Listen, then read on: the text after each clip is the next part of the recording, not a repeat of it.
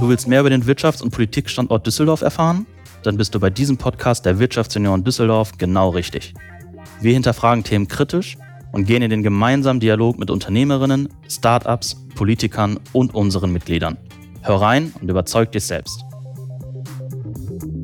Herzlich willkommen zurück zu Auf ein Alt mit. Heute wieder aus der Rubrik Politik. Und wir haben einen Politiker zu Gast, den ihr alle kennt und der sich vor ein paar Jahren mit einem Satz tatsächlich ins Unterbewusstsein eines jeden Wählers gebrannt hat, nämlich, dass es besser ist, gar nicht zu regieren, als falsch zu regieren. Und jetzt wisst ihr mit Sicherheit, wen ich meine. Herzlich willkommen, Christian Lindner von der FDP. Und schön, dass Sie hier sind. Gerne bin ich da. Vielen Dank für die Einladung. Sehr, sehr gerne. Linda, wir starten ja mal am Anfang mit einem kleinen Speed-Dating. Wir haben fünf Fragen für Sie vorbereitet. Sind Sie bereit? Ich bin bereit Großartig. und gespannt, was kommt. Wer ist Christian Lindner in drei Worten? Gründer gewesen, äh, Politiker. Heute, das waren vier. Danke für die Mühe. Die meisten machen ganze Sätze draus. Das ist wunderbar. Großartig an der Stelle. Wenn Sie mal so auf Ihr Leben zurückblicken, gibt es so den einen prägenden Moment oder das Erlebnis, wo Sie sagen, das hat mein Leben stark beeinflusst oder auch meine Entscheidungen in der weiteren, weiteren Verlauf? Es hat viele gegeben. Positiv mein 18. Geburtstag, an äh, dem ich mein erstes Gewerbe angemeldet habe, an äh, dem ich meinen Führerschein äh, hatte und das Gefühl von äh, Freiheit äh, mhm. gespürt mhm. habe. In kritischer Hinsicht vielleicht die Tragödie um den früheren äh, FDP-Kollegen mhm. Jürgen Möllemann ähm, in den 2000er Jahren, das Ausscheiden der FDP aus dem Deutschen Bundestag und dann auch die Möglichkeit der äh, Neubesinnung, des Neuaufbaus und äh, des Comebacks.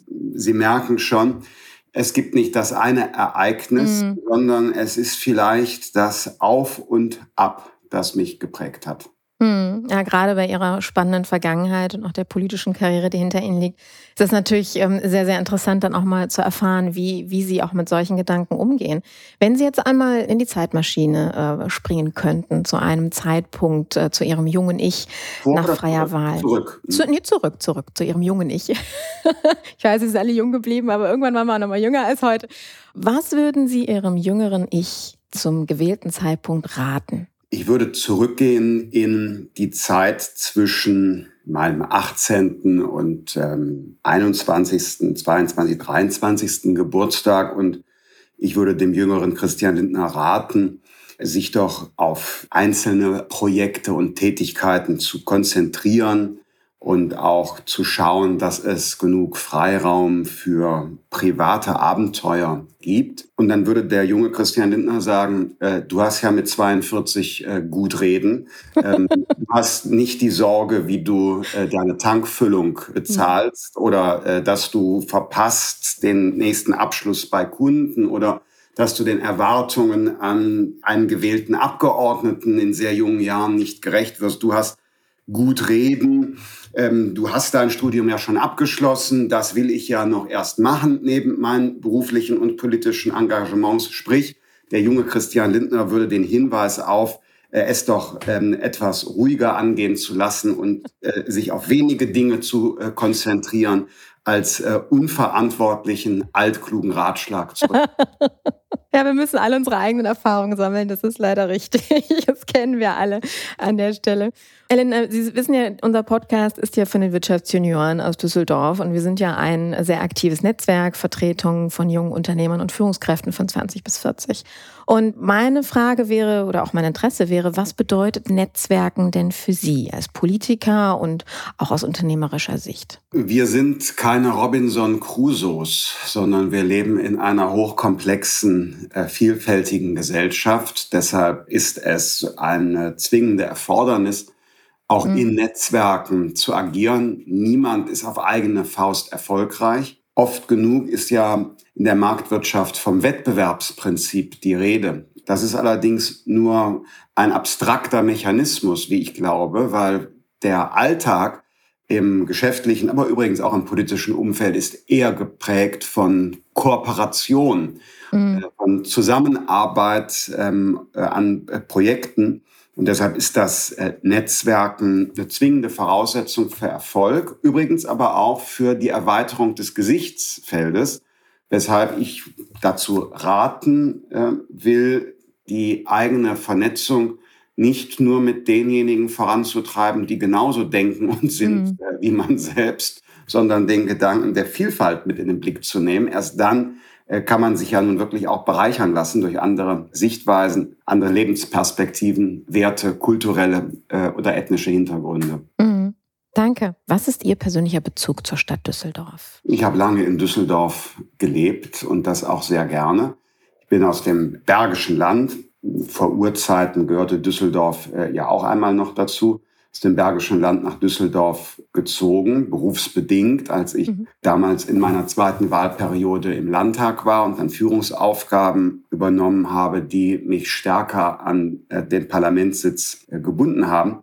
Und ich habe dann Düsseldorf über ja, 15 äh, Jahre enorm schätzen gelernt als eine Metropole, die aber doch noch überschaubar ist. Mhm. Mit vielfältigen kulturellen äh, und gastronomischen Angebot, unterschiedlichen Szenen, toller Infrastruktur, hohem Niveau an äh, Sicherheit und äh, Lebensqualität. Also sprich, eine ganz tolle Stadt, hängt vielleicht auch ein klein bisschen zusammen damit, dass die FDP seit 1999 über die längste Zeit dort politische Mitverantwortung getragen hat. Hm. Allerdings meine ich das nur halb im Scherz. Ich meine es nicht parteipolitisch, sondern mich beeindruckt äh, das politische Management in Düsseldorf im Vergleich zu Köln. Äh, Düsseldorf hat seinerzeit vor über 20 Jahren äh, im Grunde eine liberale Politik verfolgt, nämlich zuerst mal den Haushalt zu sanieren, zu entschulden, die wirtschaftliche Kraft zu stärken, übrigens auch durch steuerliche Entlastungen, um danach mit größerer wirtschaftlicher Dynamik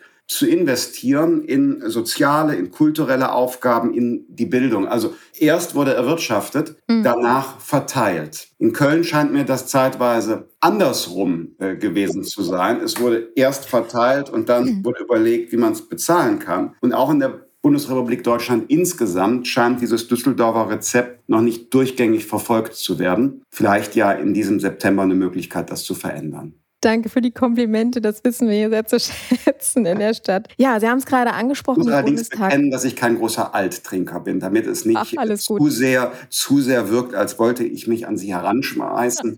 so sehr ich also Düsseldorf gelobt und geschätzt habe und so ein bisschen mich mokiert habe über Köln, wenn es ums mhm. Bier geht, ziehe ich das Kölsch vor. Das gibt es in Düsseldorf ja an der Stelle auch. Da sind wir auch in, Inzwischen, in ja. Bier recht liberal unterwegs. Dies, genau. diesbezüglich ist Diversity auch in Düsseldorf Düsseldorf jetzt wirklich äh, auf dem Vormarsch, schon seit einigen Jahren. Genau, ja, seit einigen Jahren, so sieht's aus.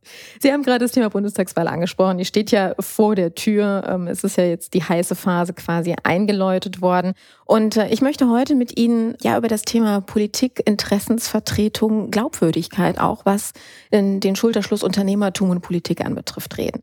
Denn ähm, mal so die Frage an Sie, beziehungsweise vielleicht mal die Zusammenfassung, Politik, und das haben wir ja in der Schule gelernt, ist ja im Grunde genommen die Interessensvertretung der, des Volkes oder der, der Diversität auch des Volkes. So, und wenn wir uns jetzt die Ausnahmesituation der, ich sag's mal, zusammenfassend anderthalb Jahre, der vergangenen anderthalb Jahre angucken, würden Sie sagen, dass eine echte Interessensvertretung für alle Gruppen des Volkes, und ich gucke jetzt mal speziell auf den Mittelstand, auf, die Unterne auf das Unternehmertum, ähm, dass da wirklich eine echte Vertre Interessensvertretung stattgefunden hat, so aus Ihrer Perspektive?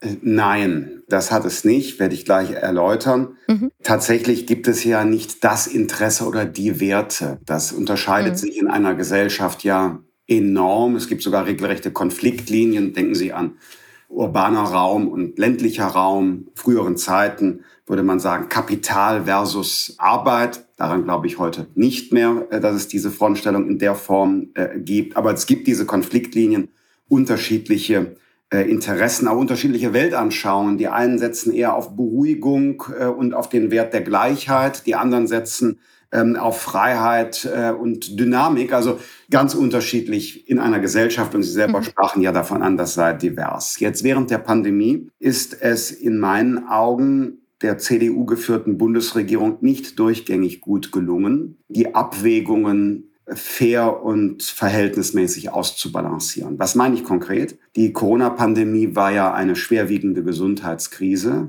Mhm. Man darf die Erkrankung nicht verharmlosen oder relativieren. Mhm. Aber die Pandemiebekämpfung selbst hatte nun auch Folgen, hatte soziale Risiken, wenn Kinder und Jugendliche in der Schule den Anschluss verlieren, gesellschaftliche Risiken, wenn Menschen die Regeln des Staates als unlogisch und unwirksam empfunden haben, wie etwa diese merkwürdige 800 Quadratmeter Regel, ab der dann der Einzelhandel äh, schließen sollte, als ob die mhm. Gefährlichkeit einer Erkrankung äh, zusammenhängt äh, mit der Größe des Ladenlokals und nicht eher mit dem Abstand zwischen Menschen.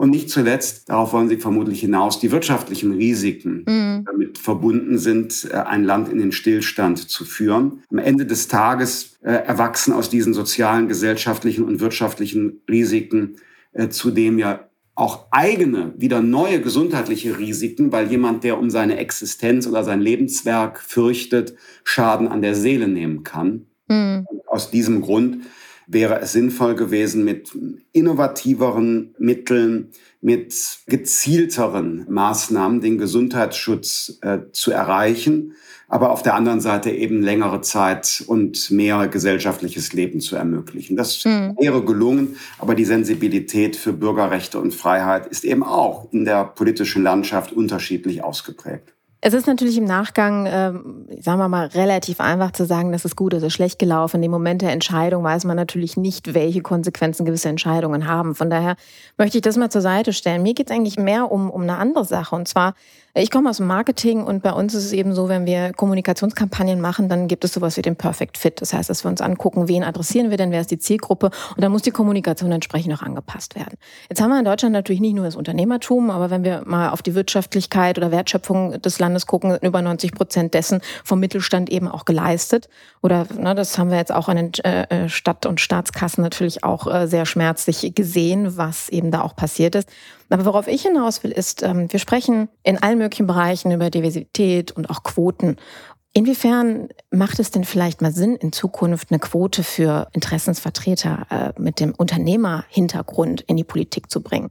Und jetzt nicht nur, ich weiß, die FDP ist da natürlich äh, sehr gut unterwegs, was das anbetrifft, aber sie sind ja nicht und werden auch nicht alleinige Regierungsmacht sein, sondern wir haben ja ähm, dementsprechend immer eine ein, eine Zusammenarbeit, wie Sie es ja vorhin auch beim Thema Netzwerken auch erwähnt haben. Und Stürzen Sie mich ins Unglück. nee, nee, aber ich, ich möchte mit Ihnen dahingehend ja, ne, einen, nein, einen offenen Dialog auch führen, weil das ist, ähm, das ist ja auch gerade für unsere Hörer wichtig. Denn ganz ehrlich, wenn wir jetzt, ähm, ich, ich habe mich mit so vielen Unternehmern in der letzten Zeit unterhalten, bezüglich auch September, die dann auch sagen, ich weiß gerade nicht, wo ich mein Kreuzchen machen soll. Denn ich fühle mich ehrlich gesagt alleingelassen und ähm, im schlimmsten Fall auch verarscht. Denn ganz Nein, ehrlich, wenn, ja, ne? Also vielleicht noch ein Beispiel ähm, an der Stelle, wenn wir öfter mal den Fernseher oder eine Presse aufge äh, irgendwelche Medien aufgemacht haben, dann standen Politiker aller Couleur und äh, ob das jetzt Kommune oder oder Land oder Bund war, die dann so Sachen sagten wie ähm, ja ist ja bald Sommer, müssen Füßchen noch ein bisschen stille halten, ne? wir haben jetzt gerade noch Schnee, aber dann wird alles wieder gut. Wo ich mir denke, ja klar, das kann ich sagen, wenn ich vom Staat finanziert werde, das kann ich auch ähm, an den Arbeitnehmer wenden, der äh, egal was passiert immer ein Auffangnetz hat, aber wenn ich ein Unternehmer bin, der gerade seine Mitarbeiter entlassen muss und selber nicht weiß, wie er morgen seine Miete bezahlen muss, ist das blanker Hohn.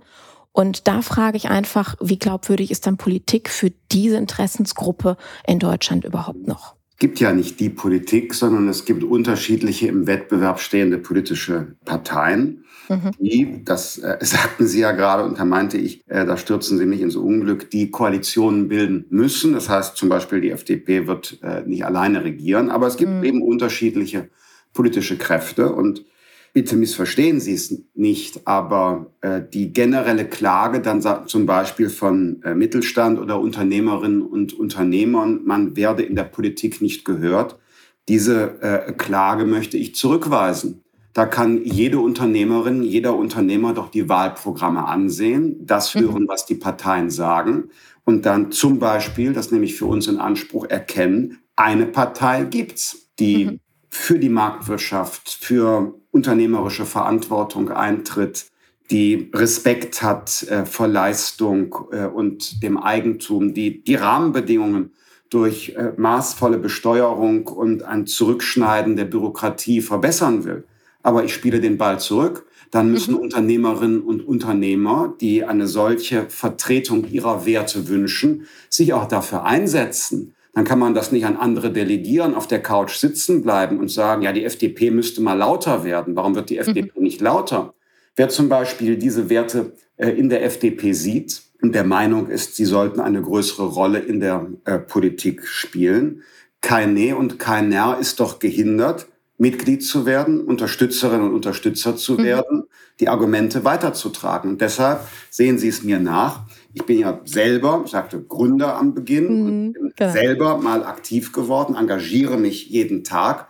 Und deshalb habe ich wenig Verständnis für andere, die klagen, aber nicht selber etwas tun, die Dinge zu ändern. Mhm. Also insofern, wer Unternehmerinnen und Unternehmer ist, mit den politischen Zuständen unzufrieden, Niemand ist zurückgehalten, etwas daran zu verändern. Ja, da haben Sie meistens, recht. meistens wählen viele ja dann trotzdem, wie immer, CDU oder ja. neuerdings trotzdem die Grünen. Ich sage, mal ins Wahlprogramm schauen. Mhm. Worauf ich natürlich hinaus wollte, ist ja nicht nur die FDP. Wir, sind, ne, wir, haben ja auch andere Parteien und äh, dementsprechend, egal wo wir äh, in Deutschland sind, wie Sie sagten, gibt es äh, Koalitionen und dementsprechend eben auch andere Parteien, die mitregieren und sich eben auch in der Kommunikation beteiligen. Deswegen da nochmal die Frage zurückgespielt, inwiefern wäre eine Quote denn, wir sprechen von Frauenquoten und von vielen anderen Quoten, nicht nur in der Politik, auch im Unternehmertum und überhaupt in der Wirtschaft. Warum können wir nicht auch in der Politik eine Quote, was das anbetrifft, aufbauen? Was halten Sie denn davon jetzt nicht nur für die FDP, sondern jetzt generell für die alle Parteien, damit wir da eine, eine anständige Politik auch in Zukunft machen können, die dem, Demo dem Staat auch gut tut? Demokratie ist ja Wettbewerb. Das heißt, man Natürlich. tritt auf mit äh, seiner Persönlichkeit, seinen Werten, seinen Projekten und bewirbt sich bei der Bevölkerung oder auch bei der Basis einer Partei um Unterstützung. Mhm. Und ich bin deshalb kein Freund äh, von immer neueren ähm, äh, Quotierungen im Wahlgesetz. Es gibt ja beispielsweise Vorstellungen äh, seitens der politischen Linken, dass im Wahlgesetz bereits Parität herrschen soll, also mhm. Geschlechtergerechtigkeit, bevor die Menschen gewählt haben. Das heißt, eine, eine quasi ähm, Schablone für die freie Wahlentscheidung äh, der Menschen. Und solche Gesetze, solche Wahlgesetze, die es gegeben hat, sind von, von Verfassungsgerichten verworfen worden. Deshalb würde ich diese Quote nicht auch noch sogar auf Berufsgruppen ausweiten. Und äh, wie gesagt, wer sich als Unternehmerin oder Unternehmer in der Politik engagieren will, der ist bei uns, vielleicht auch bei anderen Parteien, mhm. herzlich willkommen, wird mit offenen Armen aufgenommen. Und die vielfach geführten Neiddebatten, äh, mhm. kann denn jemand in einem Parlament sein und hat noch ein Unternehmen daneben? Da möchte ich, möchte ich doch mal fragen, welche der Parteien im Deutschen Bundestag hat sich denn für Unternehmer im Parlament stark gemacht? CDU und CSU haben durch Veränderung bei der Transparenzpflicht für Berufstätigkeit gerade das Engagement von Unternehmern in den Parlamenten doch noch weiter erschwert, weil äh, Zahlen und Kennziffern veröffentlicht werden müssen, die Unternehmer im Parlament in ihrem unternehmerischen Tun, in ihrem Wettbewerb in dem sie stehen, möglicherweise schwächen könnten, äh, mhm. bedenken, dass dann durch die Repräsentanz von Unternehmern in der Politik zurückgeht, wurden seitens von CDU und CSU in den Wind geschlagen. Also ähm, sie fordern eine Quote. Äh, ja, ich, ich fordere sagen, Frage.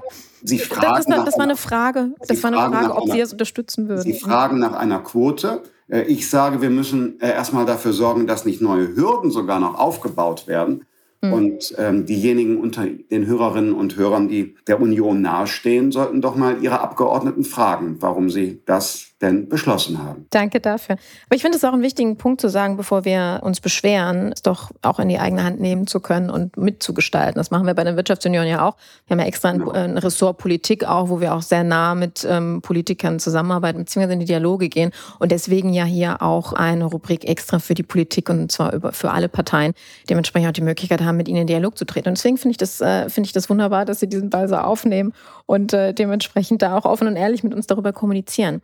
Gehen wir nochmal in einen anderen Bereich rein, was so das Thema Glaubwürdigkeit in der letzten Zeit auch so ein bisschen angeknackst hat. Was ist da los mit den Lebensläufen? Ja, das haben wir jetzt gerade vor der Bundestagswahl wird dann natürlich auch nochmal speziell bei einigen äh, Kandidaten drauf geguckt, aber das ist ja kein neuer Fall oder keine neue Thematik, die aufgepoppt ist. Wie kommt sowas zustande? Warum müssen Lebensläufe geschönt werden? Ich meine, jeder weiß doch mittlerweile, dass das später mal rauskommt. Was ist Ihre Meinung dazu? Ich bin ja kein objektiver Beobachter der Wahlkampagne von Frau Baerbock. Das will ich gleich sagen. Und mhm. äh, mir äh, liegen Häme und gönnerhafte Bemerkungen gleichermaßen fern. Mhm. Es ist im Wahlkampf äh, eine Normalität, dass man von den Medien auf Herz und Nieren geprüft wird. Das gehört auch dazu, äh, auch die, die Durchsetzungsfähigkeit und Durchhaltefähigkeit im Wahlkampf wird auch nochmal auf die Probe gestellt, denn schließlich ähm, äh, erhebt zum Beispiel Frau Baerbock Anspruch auf die Kanzlerschaft und muss sich dann mit organisierten Interessen in Deutschland potenziell rumschlagen und auf der internationalen Ebene unsere Interessen auch vertreten. Da wird vorher dann schon mal hingeschaut und gerüttelt. Es ist eine Frage, ich glaube, der äh, Professionalität, dass man vernünftige Angaben zu den bisherigen Lebensstationen macht. Ob das aus Vorsatz oder Nachlässigkeit hier nicht gelungen äh, ist, das äh, ist eine Frage, äh, die Frau Baerbock sich stellen muss. Und diesen Vorgang zu beurteilen, das liegt bei den Bürgerinnen und Bürgern. Die brauchen da keine Interpretationshilfe von Christian Lindner. Es geht jetzt nicht speziell um die Grünen-Kandidatin, sondern ja, wir haben das ja in, in allen Fraktionen in den letzten Jahren immer mal wieder erlebt, dementsprechend, dass sowas von der Presse ausgegraben worden ist. Mir geht es eigentlich generell um diese Haltung dann dahinter. Gerade wenn man ein Amt einnimmt, was öffentlichkeitswirksam ist, warum man dann trotzdem noch glaubt, dass man nicht entdeckt wird. Also das ist ja eine generelle Haltung von Menschen ähm, an der Stelle. Und da würde ich einfach mal so Ihre persönliche Einschätzung wissen, ohne jetzt wirklich parteipolitisch da, da dran zu gehen. Ich habe darauf keine, keine sinnvolle Antwort. Sie sind ja Unternehmer gewesen, aktiv haben Sie ja auch viele Lebensläufe mit Sicherheit für äh, Mitarbeiter potenzieller Natur ähm, auch durchgelesen. Wie sind Sie denn damals damit umgegangen, wenn Sie da Fehler und Stimmigkeiten auch in Gesprächen dann festgestellt haben? Also als Unternehmer war ich eher Solo-Selbstständiger und habe mhm. äh, überwiegend eben in Netzwerken äh, gearbeitet, aber ich bin eben auch 21 Jahre jetzt im öffentlichen Sektor Arbeitgeber mhm. als äh, Abgeordneter und Fraktionsvorsitzender bei den Lebensläufen derjenigen, die wir und ich einstelle, da waren eigentlich solche Fehler bislang nicht offensichtlich, äh, mhm. zumindest bei denen, die eingestellt wurden. Ich persönlich lasse mich auch weniger von einem Lebenslauf, auch nicht vom forschen Auftreten beeindrucken, sondern lieber von Ergebnissen. Äh, sprich, ich neige dazu, einfach mal praktisch zu erproben, was jemand kann. Da macht man übrigens bemerkenswerte Entdeckungen, dass zum Beispiel die etwas still und ruhig auftretende Bewerberin im Gespräch, die sehr bescheiden ist, wenn man sie dann äh, bittet, doch spontan einen Briefentwurf äh, zu verfassen ähm, an einem vorbereiteten Rechner um die Ecke, dass mhm. die äh, exzellente Ergebnisse liefert. Und mhm. mitunter hat man den jungen Mann, mit äh, forschem Auftreten und mit Mitte 20 mit Einstecktuch, der den Eindruck erweckt, er wolle, er wolle morgen, er wolle morgen den äh, Job des Vorgesetzten übernehmen. Und wenn man ihn dann bittet, einen Korrespondenzentwurf zu machen, scheitert es gelegentlich schon an der Orthographie. Mhm. deshalb lasse ich mich selber von Name-Dropping im Gespräch, mhm. von äh, Stationen im Lebenslauf vom Auftreten und auch von, so schön sie sind, von Zeichen äh, materiellen mhm. Erfolgs nicht so recht blenden, weil ich eben doch nun schon so lange im Berufsleben und im öffentlichen Leben stehe, dass ich schon so viele Kulissenschieber erlebt habe, Schönes ich, Wort, ja. dass ich einfach, einfach da etwas abgeklärt bin und mhm. immer mal schaue, was kommt. Das betrifft übrigens ja auch äh, die Zusagen von Unterstützung. Herr Lindner, mhm. wir brauchen Sie und die FDP. Ich unterstütze Sie. Und wenn man, da wird großer Eindruck erweckt, was dann äh, jetzt an Unterstützung zu erwarten ist. Und wie oft wird man da enttäuscht oder wie viele äh, Menschen bieten Rat an, Mhm. Ich sage Ihnen, wie Sie mit der FDP auf 25 Prozent kommen. Ich bin mhm. Profi im Marketing, dies und das und kommen die Leute und erläutern ihr Konzept und äh, schon bestimmte Grundlagen etwa des Umgangs mit Qualitätsjournalismus und Medien ja. sind dann in dem Konzept leider nicht enthalten.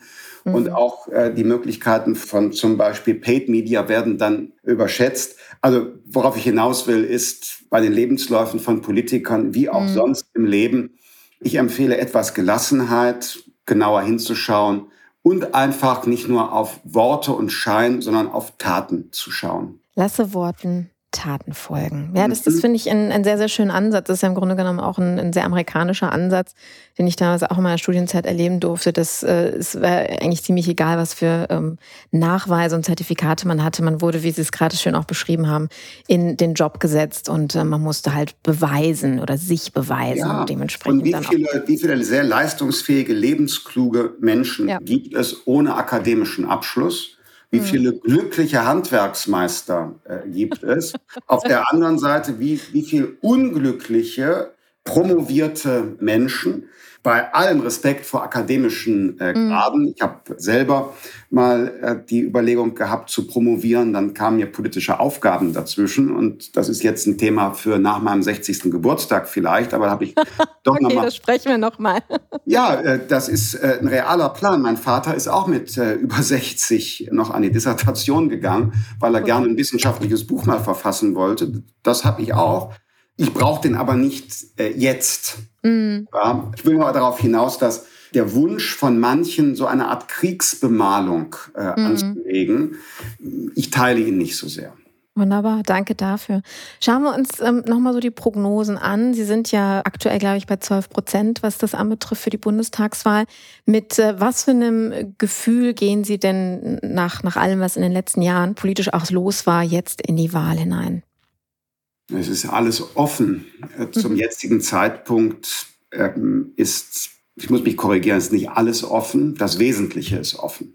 Nicht mehr offen ist, ob äh, schwarz oder grün ähm, mhm. vorne liegen. Es wird eine CDU-geführte Regierungsbildung äh, geben mit Armin Laschet als Kanzler. Das ist, mhm. glaube ich, nun mit an Sicherheit grenzender Wahrscheinlichkeit klar. Aber wenn auch nicht mehr die Frage ist, Schwarz oder Grün ist jetzt die Frage Schwarz-Grün oder eine Konstellation unter Einbeziehung der FDP. Das ist im, mhm. Grund, im Grunde ist das jetzt die verbliebene Frage. Ich glaube auch nicht an Herrn Scholz äh, als Kanzler, der liegt ja noch hinter den Grünen. Ich mhm. glaube nicht an eine grün geführte Regierung. Die Frage ist, machen das Schwarze und Grüne alleine oder verfehlen sie eine gemeinsame Mehrheit und in welcher Konstellation auch immer spricht die FDP mit? Und das ist jetzt die spannende Frage und mit der gehen wir in die Schlussphase dieses äh, Wahlkampfs. Und da kann man dann auch ganz konkret entscheiden, kann mhm. jeder entscheiden, ob man das eine oder das andere Modell besser findet. Ich als